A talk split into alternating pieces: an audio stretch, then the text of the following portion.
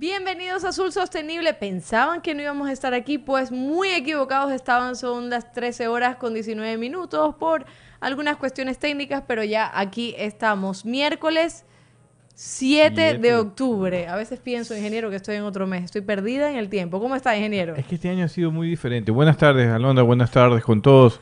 Sí, este año para todos ha sido diferente los tiempos, los momentos. ¿A usted le ha pasado rápido o lento? Eh, en algún momento muy despacio y a veces muy rápido. Ahora que se están acumulando todas las cosas, que los compromisos que había durante este año, se está haciendo muy rápido. ¿Usted se y muy cansado el también. mes de enero que era eterno, que fue eterno? Así como que ya acaba de enero, de repente llega febrero, ¡boom! Ya estamos en octubre. Y claro, bueno, para mí de allí, de marzo hasta junio, se vuelve un poco lento, todo se comienza a retrasar y ahora todo parece muy acelerado, todo el mundo quiere tener las reuniones que no existieron en este año, todo el mundo quiere solucionar el mundo de la pesca también en una semana y bueno, no es fácil, pero ahí estamos, aunque sea en las madrugadas. Así es, aunque sea, pero bueno, seguimos nosotros también trabajando, aquí un poco despeinados. Así la veo que usted está trabajando, ¿Eso, ese es el resultado de la fiesta de Guayaquil, ¿ah? Porque todavía no comienzan. No, mañana, mañana tengo otro evento, pero o sea que después de mañana viene el pelo del otro lado. Claro, del otro lado. Ah, pero, es que aquí, por suerte no me ven, porque si lo mira usted, me van a ver la nuca nada más. Claro. hay que trabajar en el tema de cámara. Sí, hay que aquí en, las cámaras para que nos vean en... Ah, aquí es. Ah, aquí está la cámara. en las cámaras para que nos vean ustedes en YouTube y en Facebook está Isaac también en los controles y hoy nos acompaña Manuel. Así que nada, comenzamos Azul Sostenible. Muchísimas gracias por estar con nosotros. Y vamos con las noticias más destacadas del mundo en nuestro segmento Desde el Mar. Presentamos Noticias desde el Mar. La discusión sobre el uso del palangre en las Islas Galápagos se ha retomado durante esta emergencia sanitaria. El arte de pesca está prohibido dentro de la Reserva Marina desde el 2008, pero grupos de ciudadanos piden que se autorice su implementación ante las dificultades económicas que enfrenta el archipiélago. Estas declaraciones han generado preocupación por parte de científicos y defensores del ambiente, quienes recuerdan el impacto del palangre en los ecosistemas y en animales que se encuentran en peligro como los tiburones, rayas o tortugas marinas. Este sistema de pesca emplea una línea larga o línea madre que se mantiene a flote mediante boyas y de esta cuerda cuelgan los anzuelos con carnada. Asimismo, para Pablo Guerrero, director de conservación marina de, WWF Ecuador, el impacto de los palangres artesanales en Galápagos puede ser significativo. Una de sus preocupaciones es el alto nivel de captura incidental o pesca no deseada que se registra con el uso de este sistema. Aves, tortugas, lobos marinos y tiburones son algunos de los animales que se pueden acercar a la carnada y engancharse o enredarse. El palangre no es compatible con un sistema tan frágil como el de Galápagos, dice el investigador y le pregunto, ingeniero, em, la discusión sobre el uso del palangre en las Islas Galápagos se ha retomado. ¿Por parte de quién? Por parte de varios sectores. En el caso de, esta nota periodística es de parte del sector pesquero artesanal de Galápagos, que tiene ya aproximadamente 20 años, según han comentado ellos en varias reuniones que hemos estado, 20 años tratando de que esta, eh, este arte de pesca sea aprobado por las autoridades locales de la Reserva Marina de Galápagos. Eh, ellos han hecho investigación, pero hasta ahora lo que dicen ellos es que no hay resultado después de 20 años, de 20 años de trabajo con proyectos pilotos, pruebas y, tantas cosas que justamente ahora vamos a conversar con una dirigente de allá de esa zona. claro, precisamente para saber, porque sí, bueno, también está Pablo Guerrero informando que eh, en este arte de pesca pueden caer las tortuguitas, los tiburones, lobos marinos, creo que no, no sé, no sé cómo decidir a quién beneficia o no. Eh, eso depende de las zonas de pesca. Eso realmente, por eso existe un esquema en el tema de manejo pesquero de zonificación. Y de acuerdo a la zonificación que entiendo yo, los pescadores han estado trabajando también con los técnicos del Parque Nacional Galápagos y de otras organizaciones que están en Galápagos, depende en qué zonas tú puedes afectar más o menos. Y allí el tema es una estrategia. Galápagos, la Reserva Marina de Galápagos son 40 millas son miles de kilómetros cuadrados y yo creo que en ciertas áreas sí se podría pescar si se lo hace obviamente con responsabilidad y cuidado y con cambios tecnológicos para evitar esas capturas incidentales en especies vulnerables. Eso lo hablaremos entonces con nuestra invitada que más adelante se, lo vamos, la vamos a presentar. Eh, seguimos, el pasado 7 de septiembre el presidente Lenín Moreno y otras autoridades de gobierno se reunieron con autoridades y representantes de Galápagos para analizar propuestas de reactivación de Galápagos tomando en cuenta la salud, el turismo, la producción y otras áreas. En la reunión, Norman, Norman Wright, hoy tengo un problema con la R, eh, Norman Wright, presidente del Consejo de Gobierno de Galápagos, anunció que se abre un espacio de diálogo entre el gobierno y la población de las islas para encontrar respuestas a las crisis económicas que atraviesa el archipiélago. Asimismo, Wright dijo que hay problemas en el pago de una patente de operación turística para navegar y un seguro para operaciones son los requisitos. El poco turismo que llega no se puede activar porque no puede cumplir con estos requisitos que son fundamentales para la protección y la conservación. Queremos invertir en la gente y también en la conservación y por eso hemos abierto este espacio de diálogo, agregó. Entre otras acciones, el gobierno no disminuyó la masa salarial en las islas. Estableció un bono para la población que está en condiciones más complejas, alrededor de 3.000 familias beneficiarias, generación de 7.000 kits de alimentos a través del fomento de la producción local, con préstamos del BEDE a los gobiernos autónomos descentralizados. Del Fondo de Equidad Territorial se han utilizado 2.3 millones para la compra de insumos debido a la COVID-19. Sí, no hay que desconocer todo lo, que ha causado la pandemia también en Galápagos. El 85%, 80-85% de la gente vive del turismo. Es una actividad que está caída en el mundo, obviamente, y eso afecta a Galápagos. Y entiendo yo que el gobierno está, ha trabajado con la población en posibles soluciones. Ojalá se esté desarrollando eso, les decíamos el mejor de los éxitos, pero vamos a ver si en la actividad pesquera también hay alguna línea de trabajo para reactivarla. Así es. Y el sector eh, camaronero es uno de los sectores que más aporta a la economía del país después del petróleo, ya lo veníamos hablando también aquí en el programa. Según la asesora de negocios Cristina Martínez, en 2019 se generaron más de 3.300 eh, millones de exportaciones de este producto. Pero el 2020 ha sido un año irregular por la pandemia sobre todo porque esta surgió en China, principal comprador a nivel eh, mundial. Aunque las actividades se retoman poco a poco y se prevé un ligero crecimiento para noviembre, una de las preocupaciones de los pequeños y medianos productores es la dificultad de acceder a créditos. Y es que según explica Martínez, la mayoría de ellos no son dueños de las tierras donde trabajan. Así es, el abogado Javier Cardoso, quien colaboró en la elaboración del proyecto de ley de acuicultura y pesca, explica que hubo la intención de incluir en la normativa la figura de una hipoteca especial o acuícola para este sector. La hipoteca es una garantía que recae sobre bienes inmuebles. Las hipotecas especiales están muy de moda en el mundo. Hay forestales de energía geotérmica o mineras que recaen sobre propiedades del Estado. Bajo estas condiciones, la garantía para acceder a un crédito no sería el terreno ya que es de propiedad pública, sino el derecho a la concesión, explicó el experto en temas acuícolas y pesqueros. Mira que este es un tema importante para el sector camaronero, eh, ha contribuido tanto, eh, sobre todo en, los acuacultores de medianos y pequeños es necesario que ellos tengan se les reconozca algo de propiedad de las de, en tierras que obviamente son del Estado, pero eh, donde ya hay muchos años de trabajo eh, con el cultivo de camarón. ¿Alguna solución ojalá que más adelante encuentre el sector camaronero y los gobiernos para que sirva de hipoteca a los pequeños y medianos productores y generar más, aumentar productividad, invertir en sus camaroneras, modernizarlas para seguir generando más economía y mejores condiciones eh, para mejor apoyo a la economía nacional. Así es, esas son las noticias desde el mar. Em, vamos a un corte comercial y enseguida volvemos con nuestra entrevistada, que es nuestra primera entrevista por Zoom. Así que después saludamos luego del corte.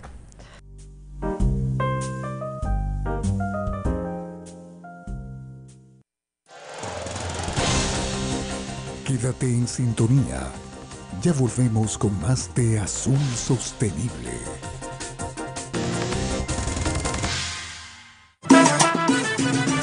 De lunes a viernes a las 4 de la mañana y los sábados de 6 a 8 de la mañana. Usted sintonice La Voz del Agro, La Voz del Agricultor. Opiniones, entrevistas a nuestros técnicos del agro ecuatoriano, información de cada uno de los recorridos en los cantones y recintos y la comunicación interactiva de nuestros oyentes.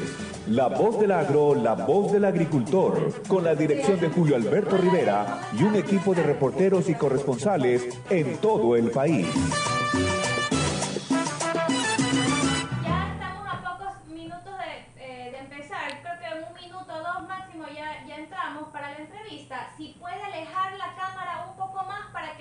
que mejora el rostro, sería buenísimo. Seguimos ¿Ya? con ¿Ya Azul Sostenible. Ya, Interpol le ha dicho. ¿Y el que lo coja? Mm. ¡Ah, ya estamos de vuelta! Uh, 13 horas con 28, 29 minutos. Estamos en Teleradio en 1350 y ya estamos preparados para recibir a nuestra invitada, Grace Hunda, vicepresidenta de la cooperativa, ¿no? De pesca. De cooperativa de, de pesca San Cristóbal. San Cristóbal. Eh, ¿Nos está hablando desde dónde, Grace? No- Nos no está sé hablando cómo- de San Cristóbal. ¿no? Desde San Cristóbal, Grace. Buenas Por- tardes, ¿cómo está? Y bienvenida al programa. Moreno. Bien, Eh, bueno, eh, mi nombre es Grace Hunda, soy vicepresidenta de la cooperativa Copes Promar de San Cristóbal. En San Cristóbal tenemos dos cooperativas de pesca, la otra cooperativa se llama San Cristóbal. Ah, Eh, perfecto. bueno, eh, sí, un saludo cordial aquí para Guillermo Morán, para usted, Alondra. En todo caso, eh, estoy aquí disponible para que ustedes eh, consulten de lo que conozco sobre el tema de, de- de la pesca en Galápagos y cómo se ha desarrollado en los últimos 30 años. Muchas gracias, Grace. Precisamente el tema que vamos a abordar con usted hoy eh, es el desarrollo sostenible de la pesca artesanal en la Reserva Marina de Galápagos. Y la primera pregunta es a un tanto general, pero para conocer el panorama, precisamente eso, ¿cuál es el panorama de la pesca artesanal en Galápagos? Eh, bueno, eh, con la pandemia, con la pandemia, la actividad pesquera de Galápagos eh, es uno de los puntales de la economía en este momento eh, para la provincia, aparte de lo que es la parte del sector público. En todo caso, la pesquería en Galápagos en este momento nos encontramos con la pesquería de, langosta y se hace también pesca eh, pesca de, altura, pero eh, en este momento estamos en discusión por el uso del arte de pesca que nos ha sido eh, prohibido por ya aproximadamente eh, 20 años. Y, y no tan, aunque no es tan cierto de que ha sido prohibido porque en Galápagos desde hace aproximadamente, yo qué sé, casi están 100 probando, años, se utiliza un arte de pesca que se llama empate. Entonces, el arte de pesca no es nada que se utiliza para la pesca del seco salado, sobre todo en las islas del norte, eh, que la realizan los pescadores más antiguos de, de Galápagos. Eh, este arte de pesca que se llama empate, en realidad es un palangre vertical que, que por alguna razón a alguien se le ocurrió poner un nombre distinto. A veces en Galápagos, eh, yo no sé si por el aislamiento o, o- o no sé, pero la gente a veces le da nombres diferentes a, a las cosas. Por ejemplo, a las patas de rana nosotros le, le decimos gualetas y es una costumbre. Usted escucha por ahí gualetas, ¿qué será? Es una pata de rana. En el caso de- de- del empate que se usa para la pesca del seco salado, es un palangre. Y toda la vida se ha hecho esta pesquería. Es un palangre vertical y aquí el ingeniero Guillermo Morán muy bien conoce de esa actividad pesquera. Lo que ahora se está proponiendo es ese empate, que, que igual es un palangre, es empate oceánico unificado a 30 metros de profundidad y con los debidos, con los 30 hasta 60 metros de profundidad. Grace. Y que eh, se está haciendo una prueba con 50 anzuelos. Eso es lo que tenemos hasta el momento. Sí, eh, eh, justo esa era una de las preguntas porque quería saber, eh, ahora que usted nos dice sobre los nombres, pero eh, ¿han hecho ya estudios? ¿Cuántos años ya llevan también de estudios para esto del empate oceánico modificado? ¿Si se ha demorado o no? ¿Cuáles son las trabas que ustedes han visto en, en este tema? Bueno, antes de la creación de la Reserva Marina de Galápagos, eh, teníamos aquí la Subsecretaría de, de Pesca y en cierta forma ya había un, un control, pero después de la creación de la Reserva Marina de Galápagos se ofreció apoyar con la pesca de, de- de altura porque se quitaba la presión de la pesca industrial sobre las cercanías de Galápagos. Eh, se pensó que eh, se iba a permitir la pesca de altura y se iba a desarrollar esta actividad en beneficio de los pescadores de- o de los habitantes de Galápagos, pero eso no ha sido así. En el año, eh, luego, posteriormente, con el cambio de la ley, la pesca de altura consta en la ley del 2015. Eh, sin embargo, eh, en los eh, avances o las negociaciones que se han hecho para que eh, podamos contar con un estudio técnico-científico que nos permita demostrar que esta actividad no va a afectar el ambiente. Esto ha sido un proceso muy lento. Entonces, desde el año 2016 eh, logramos que el Instituto de Pesca, con la aprobación del Consejo de Gobierno y del Parque Nacional Galápagos, pueda realizar un estudio de investigación para la pesca de especies pelágicas grandes en la Reserva Marina de Galápagos. Y ese estudio en su primera fase fue concluido hace tres años atrás y ese estudio demostraba de que sí era, eh, no afectaba mayormente al medio ambiente. Se utilizaron dos artes, el uno, el empate oceánico unificado, eh, tenía una baja incidencia. En, en, en, todo caso, este, esta primera fase fue no se pudo continuar. Ahora con, con el tema de la, de la pandemia, nosotros hemos exigido como sector pesquero, las cuatro cooperativas de pesca, exigimos que se retome el proyecto de investigación y se lo concluya. Entonces, eso es lo que se está haciendo ahora. Se da un paso, un segundo paso que es para concluir ese proyecto de, investigación a cargo del Instituto de Pesca y, y en todo caso se está siguiendo todas las exigencias del Parque Nacional Galápagos, de las instituciones de conservación, para que esa pesca sea tecnificada y monitoreada. Así es. Ahora, nosotros también estamos leyendo en nuestro primer segmento, que son las noticias desde el mar, sobre em, el tema del, que se revive el debate sobre el palangre. Y estábamos conversando con el ingeniero y algunas declaraciones por parte de Pablo Guerrero, director de Conservación Marina WWF, decía que el impacto de los palangres artesanales en Galápagos puede ser significativo y que el palangre no es compatible con un sistema tan frágil como el de Galápagos. También como ustedes, eh, además de los estudios y también eh, tratando de, reavivar todo este tema del palangre, ¿cómo garantiza el sector pesquero que no haya tanto impacto de forma negativa en el ecosistema y sobre todo en, Galápagos? Eh, a ver, en primer lugar quiero decir que en Galápagos ya 20 años no se pesca o, o no se no se ha tenido problemas de los pescadores con el tiburón. Ya. O sea, nadie pesca tiburón en Galápagos y nadie va a pescar tiburón.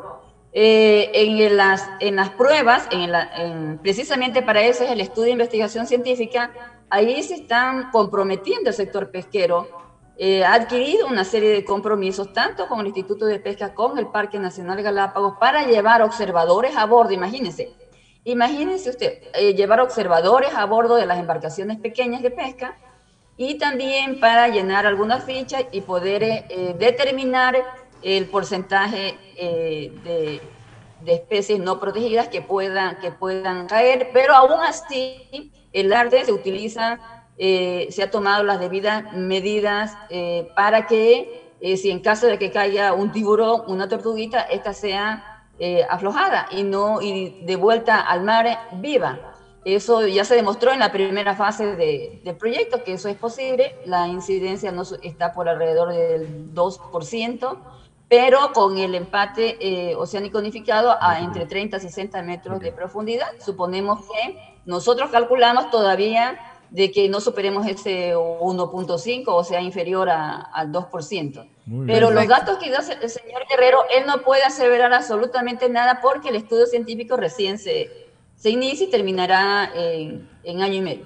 En año y medio, así es, y, hablaremos también de ese tema porque, bueno, es necesario que, primero que los estudios tampoco se demoren tanto, claro. y que y que también se prevalezcan ¿no? las necesidades. Y que haya transparencia, ¿no? Exacto. tiene que haber transparencia en la información, en los impactos que se generan, en el manejo de esos impactos, porque lo más probable es que sí existan impactos, como toda actividad humana, y lo que hay que trabajar es en las soluciones a esos impactos. Yo estoy seguro que Pablo Guerrero, eh, de WWF, habla del palangre a nivel oceánico, a nivel industrial, más que del nivel artesanal. Él es conocedor de la pesca, pero en todo caso hay que eh, eh, estar conscientes que los impactos que se puedan generar se pueden evitar con buen manejo, con buena zonificación, con buenas prácticas, con capacitación y eso está demostrado a nivel mundial. Así es. Em, Grace, no se me vaya porque vamos a escuchar ahora el primer dato curioso del programa y enseguida volvemos con usted.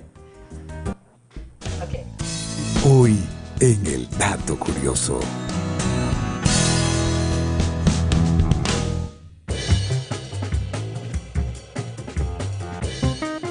¿Sabías que, aunque tal vez a simple vista no se note, la piel del tiburón es en extremo áspera? Esto tiene que ver fundamentalmente con que se encuentra compuesta por dentículos dérmicos. Significa que están hechos a base del mismo material que los dientes. De hecho, en la antigüedad fueron muchas las culturas que utilizaban la piel del tiburón como un material de lija para la construcción. La verdad es que el tiburón creo que sigue siendo uno de los animales más temerarios que hay, ¿verdad? ¿Cuál es No, otro son animal? hermosos, son- son- no, son no. perfectos. Perfecto, Sí, imagínense, imagínense en la playa, ahí, ahí quiero ver- que- de- ya- verlo decir que son perfectos. Ya la vamos a llevar con los pescadores a que usted ayude a No. devolverlos vivos, así como No, hemos mostrado los no, videos. eso no está en el contrato, así que no. Lo vamos a incluir en el próximo contrato. No, pero ¿sabes qué? No solo los tiburones, he visto las, las ballenotas estas grandotototas. Las tiburón- el tiburón ballena, bueno, ellos no son agresivos. No, no, las, las grandotas, ¿cómo ¿El se tiburón llaman? ballena? Ah, las, sí, las que avistamientos de ballenas en Salinas. Claro, esas bueno, esas son ballenas, no son tiburones, son ballenas nada más. Claro, pero te digo, esa de ahí son, son gigantes. A, Claro, mí me da gigantes. a mí me da terror todo lo que hay abajo Bueno, del mar. la verdad es que no debería acercarse tanto a esas ballenas. Claro, la observación debe ser exactamente. Ah. Ellas vienen aquí a reproducirse y, y también hay que tener cuidado porque ellas pueden aletear y un aleteo de ellas es Dice, peligroso. dice, ah, uno de los invitados creo que dijo que, que es un error hacer este avistamiento porque creo que cuando salen, cuando saltan es porque les están diciendo aléjate de aquí porque están estresadas. Entonces, Claro. no es que mírame, que aquí estoy ya, tomando ya una hay foto. recomendaciones científicas al respecto Claro. y tiene y normas y procedimientos para poder observar a las ballenas y si no, observenlo en, lo- en los videos. Hoy en día hay muy buenos programas sobre, sobre ballenas. Así es, y seguimos con Grace Hunda, que está conectada de nosotros, con nosotros de Jesús. Muchísimas gracias por su tiempo, Grace, y la dejo con el ingeniero, que también tiene algunas preguntas para usted. Sí, Grace. Yo tengo algo de experiencia en Galápagos. Tuve la oportunidad de dirigir un programa sobre pesca artesanal allá por el año 94, 96 y justamente en lo que nos concentrábamos eran las pesquerías locales eh, que existían en el momento. Las más importantes en ese momento era la pesca blanca con bacalao, lisa, eh, con langostas, eh, las dos tipos, los dos tipos de langostas y también con el pepino de mar. Eh, le quisiera preguntar qué ha pasado con ese manejo de las pesquerías después de que se creó la Reserva Marina, porque como dice bien usted, antes de la, de la ley de, de Galápagos existía la Subsecretaría de Pesca, yo estuve allí con el Instituto Nacional de Pesca, monitoreando, generando información, estableciendo un sistema de manejo, que lamentablemente en, el año no- 96 no se pudo continuar, pero después, ¿qué ocurrió con el manejo de las pesquerías locales, fuera de, estas, de estos proyectos pilotos? ¿Est- ¿Están bien? ¿Cuál es su opinión respecto al manejo de las pesquerías eh, artesanales? ¿Si ha ayudado esta reserva a mejorar productividad de las pesquerías locales o cómo lo ve usted? Eh, bueno, en este momento el sector pesquero no cuenta con información técnico-científica que nos pueda permitir evaluar eh, cómo está el estado de, de- de estas, de estas especies. Antes sí se podía contar con la información que daba el Instituto Nacional de Pesca en esa época. Actualmente la información que eh, recibimos es a través de los organismos de conservación que trabajan con el Parque Nacional Galápagos y que hemos podido notar que no utilizan todas las variables que deberían eh, eh, ser utilizadas en estos informes. Por ejemplo, nosotros queremos ver variables de la columna de agua, de la parte social, de la parte, yo qué sé, de climática, eh, que afectan la pesquería, pero no, solamente tenemos datos estadísticos de la información que reciben los voluntarios que saben estar recogiendo datos de la pesquería que se captura y sobre eso eh, se hace un análisis y luego, y luego se, se determina que debe de darse una veda o no. Entonces, no hay un dato científico eh, que, que para nosotros eh, sea realmente eh, válido.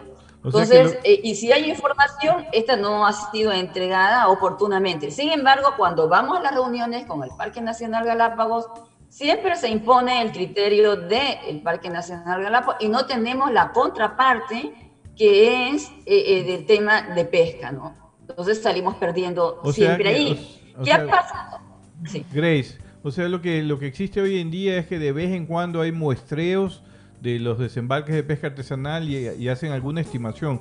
No hay un monitoreo permanente como se debe hacer en las pesquerías para poder año tras año comparar temporada tras temporada, eh, eh, hacer análisis comparativos de todos los parámetros biológicos y técnicos de, la, de las pesquerías locales de Galápagos. No, solo hay datos de tipo estadístico, eso es lo que yo he observado. Yo no he visto que hagan datos de tipo científico, biológico, que nos permite determinar, eh, yo qué sé, la cantidad de, especies que hay y sobre eso poder determinar eh, qué cantidad podemos explotar o no. Ese tipo de, de datos eh, está muy limitado. Por ejemplo, hacen un monitoreo para el tema del pepino de mar. Una vez al año se va a hacer un monitoreo y de acuerdo a los indicadores que presentan el Parque Nacional Galápagos se determinará si se pesca o no. Desde el año, eh, hace cinco, casi cinco años atrás, tenemos un calendario pesquero y la pesca del pepino de mar está con veda, o sea, tenemos una veda de cinco años de pepino de mar. En el caso de la langosta, las capturas las capturas de la pesca de langosta se han mantenido a lo largo de estos últimos años. O sea, el año pasado hubo una muy buena pesca, producción pesquera de langosta y este año también. Ahora, eh, ¿por qué razón eh, también se, se mantiene? Eh, también se debe a que, como no hay estímulos para la pesca, el número de embarcaciones, si bien es cierto, tenemos un dato estadística, que justo yo se lo pasé en un PowerPoint, este, de ese dato no todas están operativas de los pescadores que se, usted conoció seguramente hace 25 años atrás, de ese número de pescadores ya la mayoría ya no hace pesca, eh, se cambió de actividad, eh, también pudo, eh, o por su edad ya no puede realizar la actividad. En todo caso, el esfuerzo pesquero nuestro en los últimos 20 años sí ha sido disminuido porque desde el año 2005 que se hizo el censo pesquero, eh, no ha habido aumento de número de, de, parmas, de los permisos de pesca y tampoco número de embarcaciones. Si, por ejemplo, habían casi 30 botes, de esos 30 botes realmente existen 6. Y si habían más embarcaciones, muchos de ellos se han ido al turismo, ¿no? Porque sí ha habido, esos sí, incentivos para que los pescadores puedan cambiarse de actividad, ¿no? Eh, pero eso es otra historia. Pero en todo caso, eh, sí ha disminuido. No, no, nosotros sí, por eso necesitamos la presencia del Instituto de, Pesca para que nos proporcionen datos técnicos científicos y podamos compararlos con los que tiene el país. No solo del Instituto de Pesca, sino de, toda la institucionalidad, la subsecretaría, con, con sus direcciones para que haya un manejo integral. Grace, vamos a tener que ir a un corte en este momento y volvemos en unos segundos con usted. Quédate en sintonía. Ya volvemos con más de Azul Sostenible.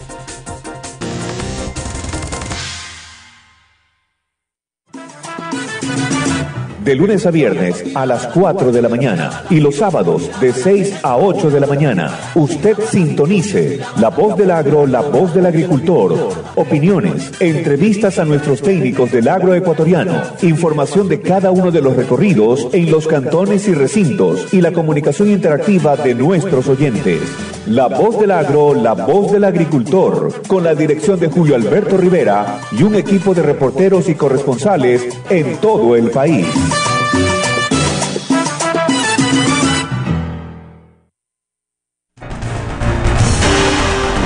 Seguimos con Azul Sostenible.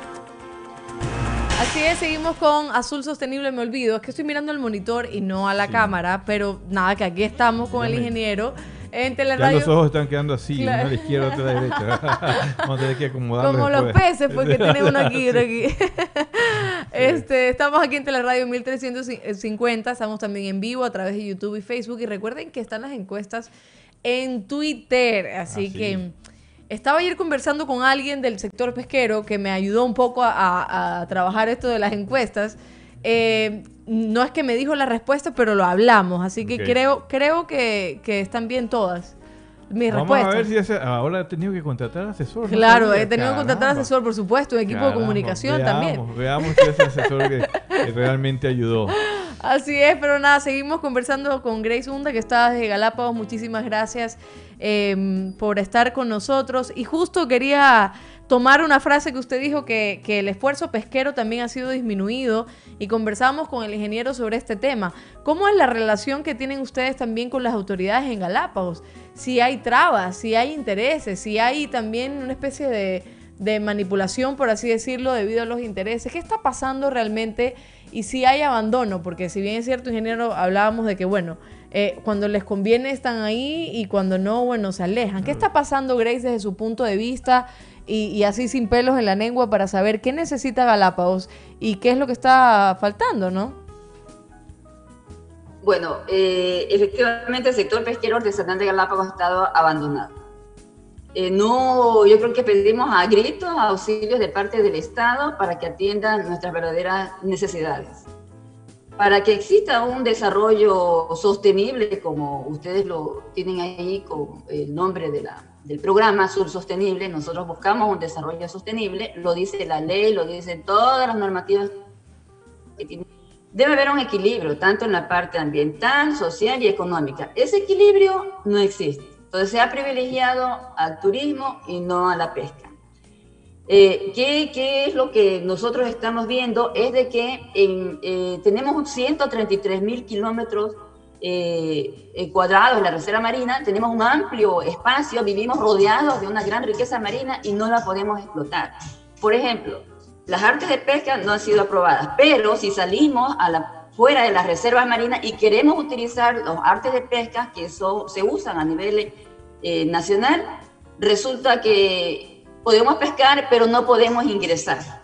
O sea, el pescador está atrapado dentro de la reserva marina. No puede pescar adentro, no puede pescar eh, eh, con otros artes de pesca afuera, porque si ingresa a la reserva marina, su embarcación será decomisada, podrá tener un juicio penal, que eso es peor que, que traficar droga, y una serie de cosas. En todo caso, nosotros, en lugar de tener pequeños apoyos, es verdad, pero ¿de qué nos sirven esos pequeños apoyos si no se ha eh, logrado eh, desarrollar al sector pesquero, eh, por ejemplo, en temas de, de, exportación de la pesca, de calidad del producto, para que podamos vender productos a buen precio en mercados, en buenos mercados? nos falta mucho por hacer ahí, tenemos demasiados trabas, a manera de broma de lo que he conversado con algunos amigos cubanos, que han venido acá a Galápagos y me dice que ya Galápagos parece Cuba con tantos trámites. es verdad, es verdad, confirmo, confirmo.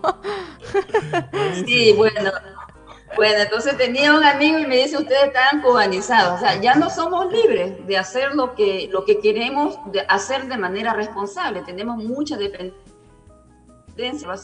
y son ellos los que dirigen el destino de Galápagos. Yo lamento mucho que el Estado nos haya abandonado, aunque eso ha sido una práctica histórica desde, desde la colonización. El pero sin embargo, en los últimos años hemos estado como sector pesquero mucho más abandonado. Se ha privilegiado el turismo, cuando el turismo también sí tiene una afectación eh, ambiental. Y muchos pescadores me han dicho, en la, en la reunión de la mañana, uno de los pescadores decía, vayan a las áreas de, que son explotadas turísticamente y verán que hay una afectación. Ahí ya no que existe en las zonas que son de pesca. Entonces, en la última zonificación se pretendió quitar los bajos de pesca al sector pesquero para, para que sean de conservación o para que sean de uso turístico. Y eso sí, ya eso fue como quien dice la gota que derramó el vaso y dijimos negativo. Y a pesar de que existe la ley, no lo debemos aceptar. Grace, o, sea que, mire, mire usted, eh, la reserva marina que se crea con un concepto diferente de proteger eh, los recursos, obviamente las áreas sensibles que todos reconocemos que tiene Galápagos, pero que además reconoce que hay actividades humanas que se pueden desarrollar allí.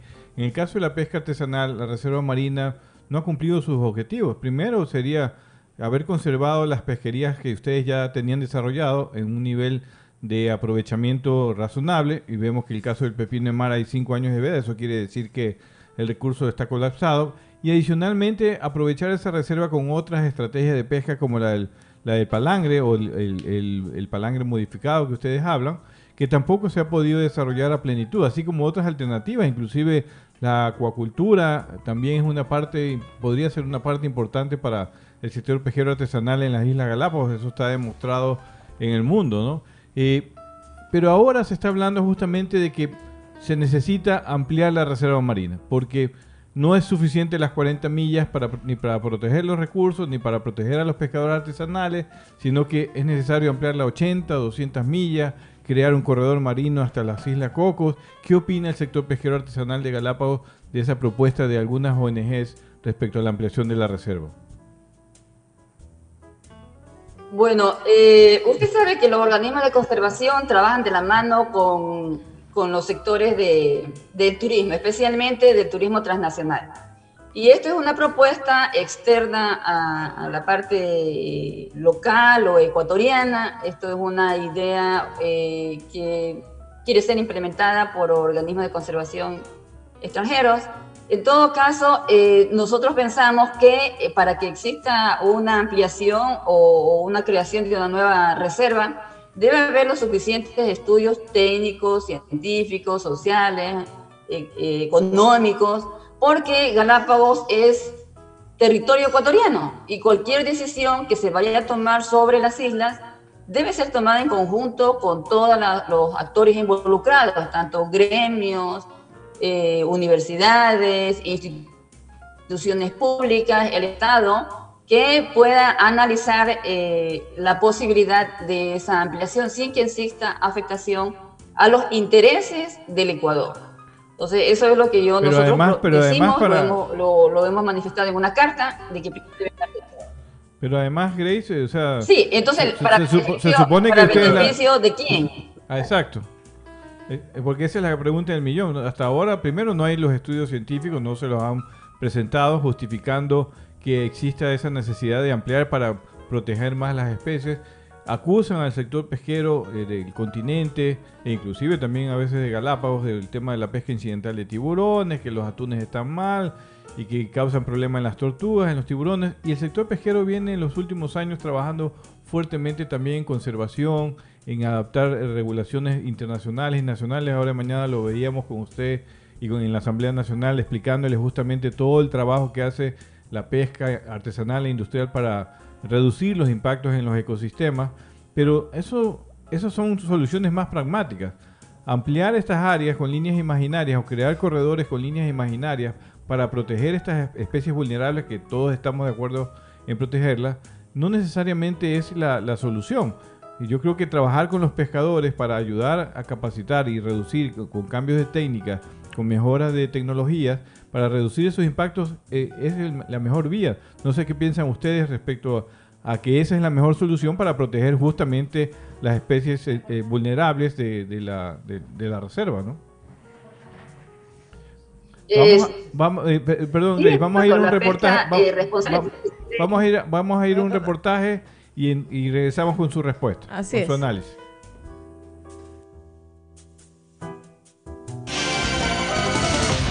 Presenta.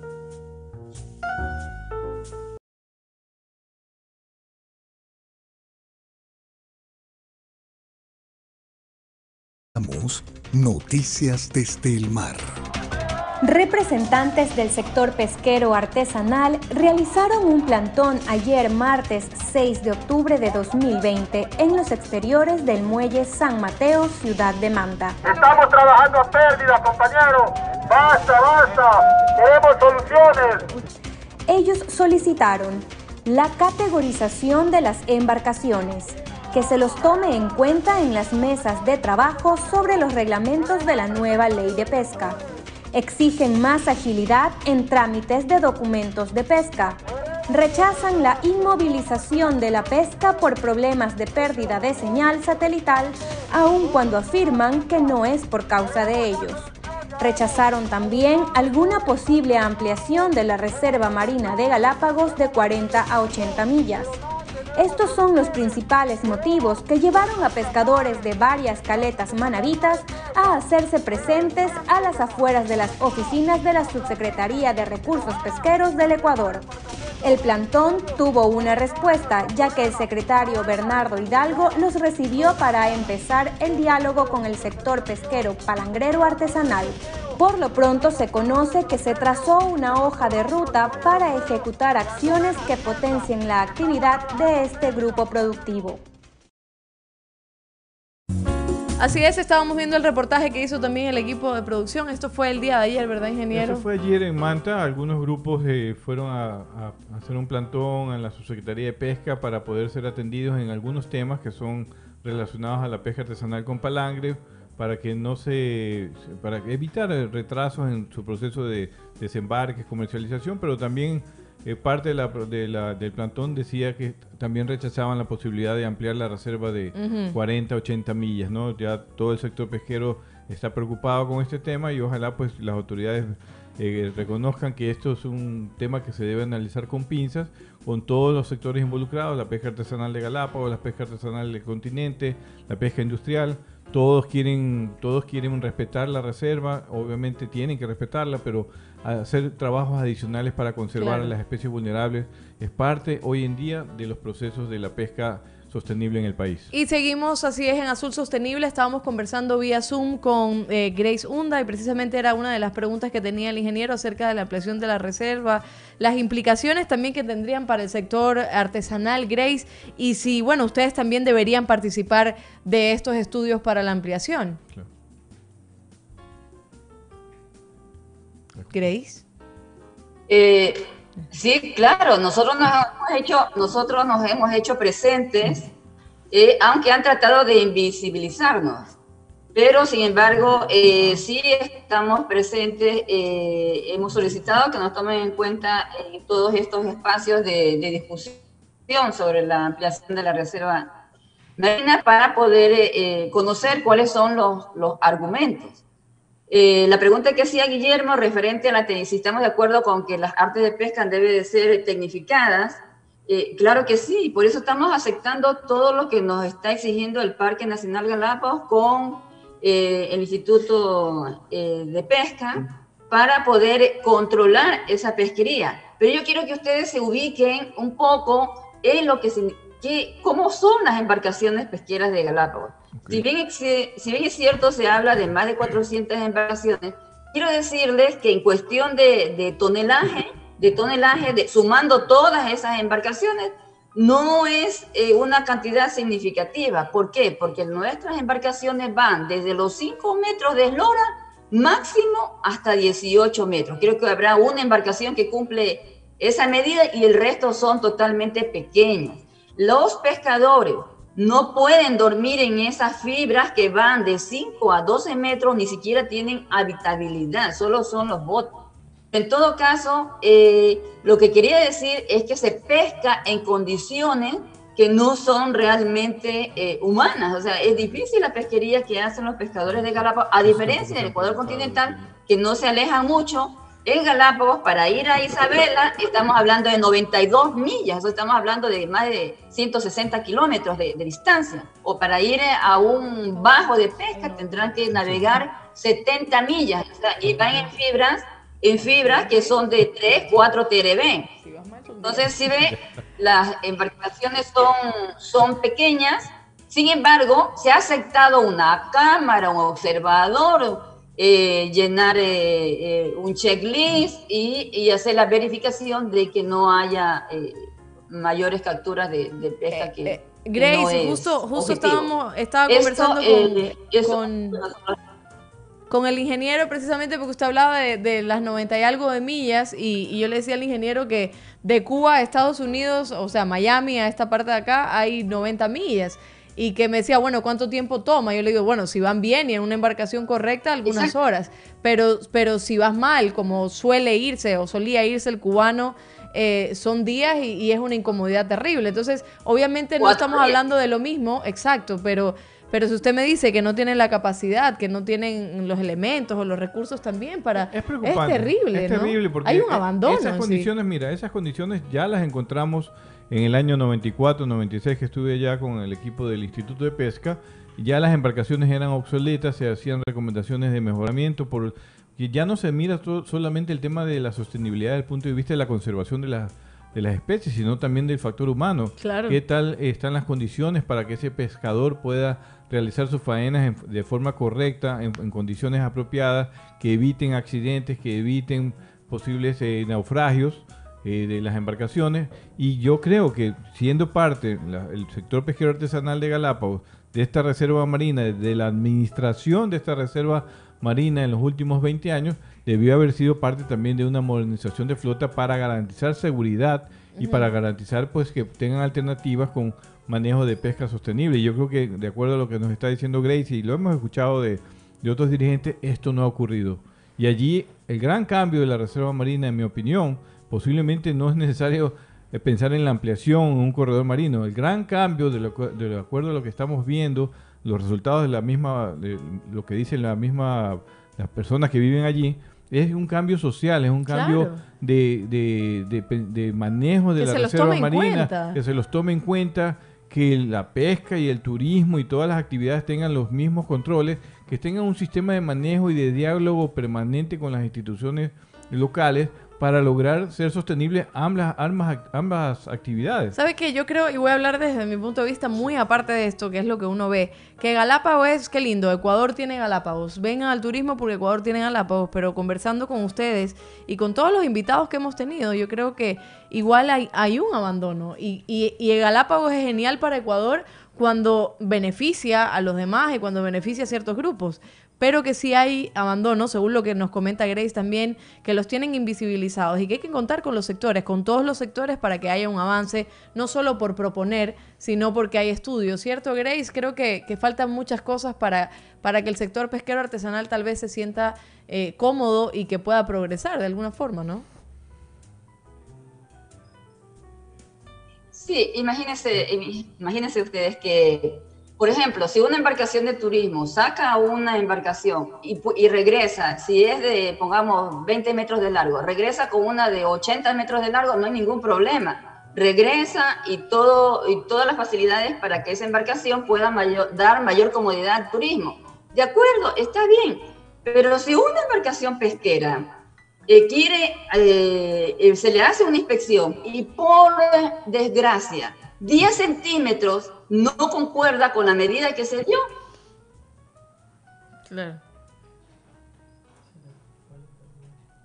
Se nos, se nos fue, no sé si estamos todavía conectados con Grace, se le fue el internet. Bueno, esperamos un ratito nada más, pero, pero creo que Mira, estamos pero mira- conversando. Mira, lo bien. que estaba explicando justamente, Sí. ¿no? Eh, eh, cuando es el turismo sí pueden modificar las embarcaciones al, al- al- al tamaño que quieran porque necesitan tener más capacidad para turistas. A lo mejor es una realidad, el Ecuador necesita eso. Ojalá que, como dijo Pablo Guerrero, qué tipo de turismo también queremos en Galápagos, un turismo desproporcionado o un turismo bien organizado para causar menos efecto en la reserva. Eh, pero cuando hay un pescador artesanal que modifica por A o B razón, por seguridad, esa embarcación, lo que nos está explicando Grace es que eh, a lo mejor son sancionados o detenidos. Adelante, Grace, volvimos a, con- volvemos con usted. Sí, decía que sí, el internet, el internet es terrible aquí en Galápagos. Bueno, el servicio. Eh, El servicio es horrible. bueno, entonces, eh, si ocurre, ocurre eso de 10 centímetros, uno se puede equivocar con la medida, le niegan el permiso de pesca.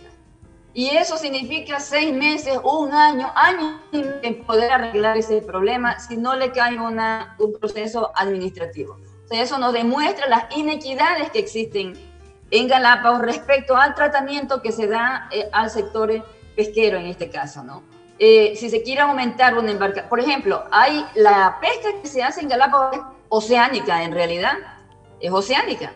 Eh, debería de haber eh, permiso para que puedan portar dos motores por seguridad. Se daña uno, está el otro. La mayoría de las embarcaciones de pesca que se han perdido es precisamente porque se le daña el motor y se fue a la deriva y movilizan eh, cosas y a veces se los encuentra, a veces no se los encuentra.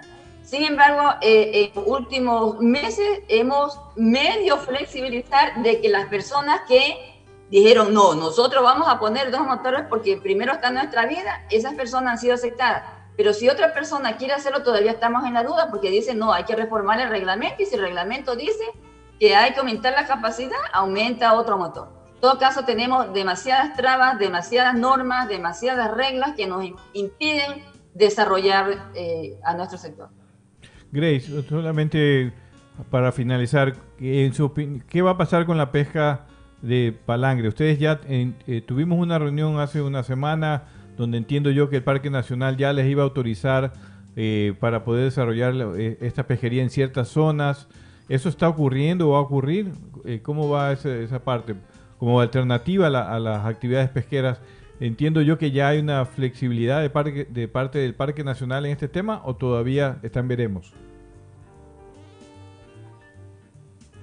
Sí, existe una flexibilidad y ahí debemos de agradecer al ministro eh, de Pesca, al ingeniero Iván Montaneda, quien ha finalmente nos ha respaldado, tanto con el viceministro de, Pesca, eh, todas las personas que están relacionadas con este ministerio le debemos agradecer porque gracias a la presión que ha ejercido sobre las autoridades del Ministerio del Ambiente, ha permitido que podamos llegar a un acuerdo con el Parque Nacional Galápagos y se puede desarrollar la pesquería primero con 20 embarcaciones hasta con 32. Nosotros pensamos que deben de participar todas aquellas personas que puedan de hacer la actividad, pero sabemos que también eso implica una inversión porque habrá que eh, invertir para mejorar un poco la embarcación, inclusive hasta para las artes de pesca, comprar las artes de pesca. Pero nadie se atreve a, eh, a invertir si luego va a tener una prohibición. En todo caso, hay 20 embarcaciones que ya se atrevieron y esperamos eh, completar hasta las 32 embarcaciones. Ojalá podamos tener más para que puedan hacer la pesca en las zonas que usted acaba de decir. Sí, estamos alejándonos un poco de ciertas áreas para evitar entrar en los sitios de turismo y que pueda eh, irse fomentando esta actividad pesquera y aflojar un poco la presión sobre la costa, ¿no? Aflojar un poco la presión sobre la costa. Sí. Gracias, muchísimas gracias Grace por tiempo. Tenemos que despedirnos, pero gracias por su tiempo y por bueno conectarse desde allá para participar en nuestro programa. Gracias Grace. Un gusto verla, que no sea la última vez. Bueno, gracias a ustedes también, igual manera. Okay, pronto, pronto, ojalá pronto podamos estar por Galápagos. Yo fui una vez, me encantó, me encantó. Bueno, pero sí creo que. Vamos a hacer un programa ya. Oye, yo fui a Galápagos y ¿sabes lo que comí? Arroz con menestra y carne. ¿Puedes creer? Busqué por todos lados para comer arroz con menestra. Porque es alérgica también. Claro, pero es que no sé, cada vez que voy a lugares que no es Guayaquil me dan ganas por comer arroz con menestra como Yasmín, nuestra productora. Entonces, nada, voy a un corte comercial y enseguida regresamos con las encuestas de Twitter.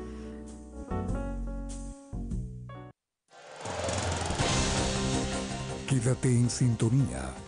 Ya volvemos con más de Azul Sostenible.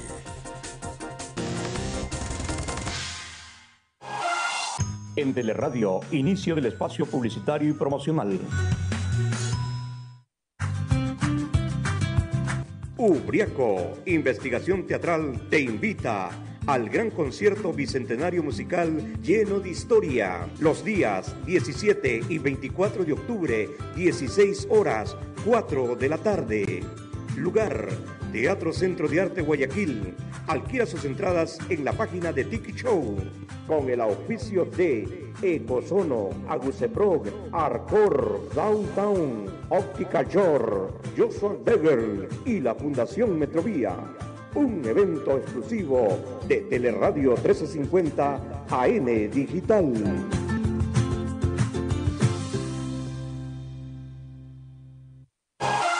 Fin del espacio publicitario y promocional. Seguimos con Azul Sostenible.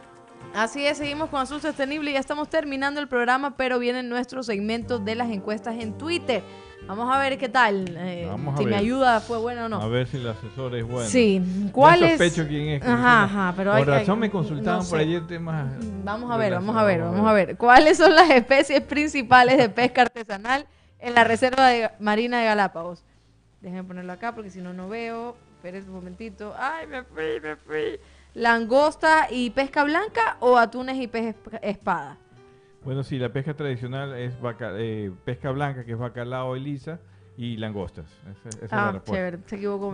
Quieren desarrollar atunes y pez espada, es lo que estábamos hablando, pero esto todavía no es una... Ah, me acuerdo que sí, me dijo, hay una de esas que está mal, pero no me dijo cuál era, así que supongo que es esta. Ah, Porque yo puse atunes y pez espada. Este, ¿cuántos pescadores? Dios mío. Ya vamos a hablar. Esperemos esta que esté bien también. Ya. ¿Cuántos pescadores artesanales crees que están registrados para realizar sus actividades en la Reserva Marina de Galápagos? ¿Más de mil pescadores o menos de mil pescadores? Son más de mil pescadores artesanales registrados, son 1200 como acaba de decir doña Grace. Así es, participaron 38, o sea, hubo 38 votos, 45% dijo más de mil, 55% dijo menos de mil. Yo puse menos de mil porque me dijeron que solo 300 estaban registrados. Yo dije cuántos están registrados totalmente. Ah, alguien me dijo, esta pregunta está mal hecha, está mal hecha. Yo no, yo no sé. Está despedido. el- Está totalmente despedido. Despedido el Do- dos mal, ya voy. Sí. Déjame ver, porque Sí. esta sí estoy segura que es, está correcta porque la hice yo sin pedir eh, Ah, ayuda. ya, perfecto. ¿Cuál es el principal mercado importador de productos de mar en el mundo? ¿Estados Unidos o Unión Europea? Unión Europea. Por supuesto. Ah. Unión Europea lo venimos diciendo es el primer programa. 40 votos, 55% Unión Europea. Y la última pregunta. Científicamente el pargo es una especie que pertenece al grupo pelágicos o demersales. Demersales. Ya, eso sí puse bien porque ¿Sin, también... sin asesor o con asesor? Esta busqué porque no, no entendía que era demersales. Claro. Entonces estuve investigando, pero el asesor me dice, pero hay que ver porque hay algunos que tipo de pargo y no sé qué. Y empezó a hablar de los pargos y dije, no, ¿sabes qué? asesor. Demersales, mejor no. Dios Terrible. mío. Despedido, ¿verdad? Despedido totalmente. Y esa es la idea, o sea, que la gente, qué bueno que tú explicas lo que haces de investigar, de tratar de Claro. buscar la respuesta, para que se encuentren, la, eh, y la gente conozca lo que son las especies marinas. Claro, recuerda que cuando usted hablaba de pelágicos yo no entendía. Aquí hablamos también con, con, eh, personas que han venido entrevistados. Pero es eso, es investigar, no responda solo por responder, sino que también eso nos queda. Por ejemplo, Claro. ya sé que la Unión Europea, ya con eso no me confundo. Claro. La vez pasada que hablaban de África La gente y se confunde, pero la, la Unión Europea hoy en día es el gran mercado del Sí. mundo para la importación de productos del mar. A veces se piensa que es Estados Unidos, podría ser Estados Unidos, pero Estados Unidos tiene aranceles. Más adelante podemos hablar de eso con expertos del tema. Así es, muchísimas gracias por acompañarnos. Recuerdes que el sábado estamos de nuevo a las 9 de la mañana. El viernes ya estarán listas nuestras encuestas en arroba azul sostenible en Twitter. Y el sábado a las 9 de la mañana estaremos en Teleradio 1350 en vivo. Ya Buenas tardes con todos. Buenas tardes, Alondra. Hasta el sábado. Hasta el sábado. Gracias.